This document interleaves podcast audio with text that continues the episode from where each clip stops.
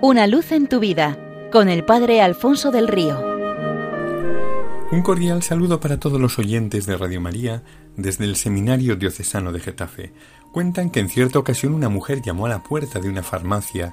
Tendría como unos 40 años, caminaba ligeramente encorvada y vacilante, era de madrugada, pero aquel viejo farmacéutico todavía estaba de servicio. No tendría por qué, pero el caso es que aquella noche tenía abierta la farmacia. Abrió la puerta y le preguntó ¿En qué puedo ayudarla? Y aunque no había llovido, el rostro de aquella mujer estaba empapado. El buen hombre, preocupado, le preguntó ¿Le ha pasado algo?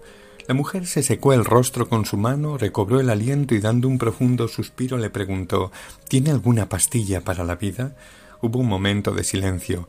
El anciano farmacéutico dijo Claro, espere un momento, voy a buscarla. Y se metió en la rebotica. Tras unos minutos regresó caminando con cuidado porque llevaba en sus manos una taza humeante.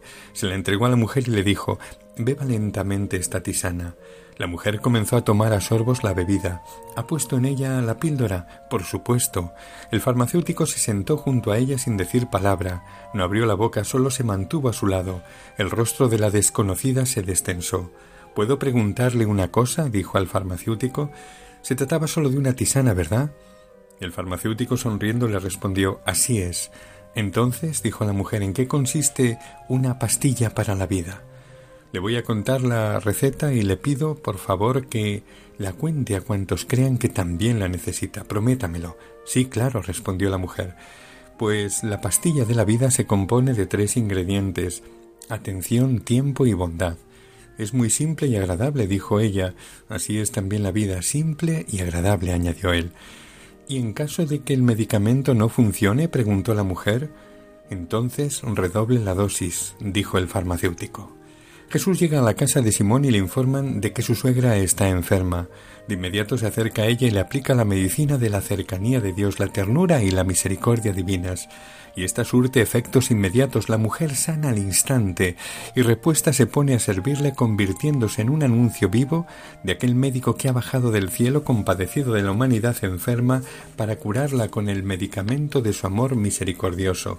El remedio le ha costado la vida, pero no lo ha dudado un instante. Ha venido para esto, para que tengamos vida y vida abundante, pues esa es la voluntad del, Padre respecto de nosotros. Un hombre que había sufrido una intervención quirúrgica urgente a corazón abierto me contaba su experiencia.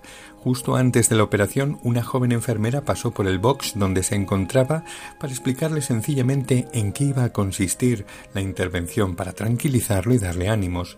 Como el paciente estaba muy nervioso y asustado, la enfermera le cogió la mano y se la estrechó y la mantuvo así durante un buen rato consiguiendo calmarle.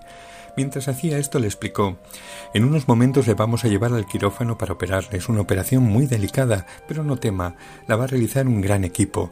Durante la intervención estará separado de su corazón durante un tiempo y mantenido en vida mecánicamente. Cuando aquel haya sido reparado y colocado en su lugar, la operación habrá terminado. Entonces recobrará la conciencia y se despertará en una sala de reanimación. Allí deberá permanecer inmóvil durante bastantes horas.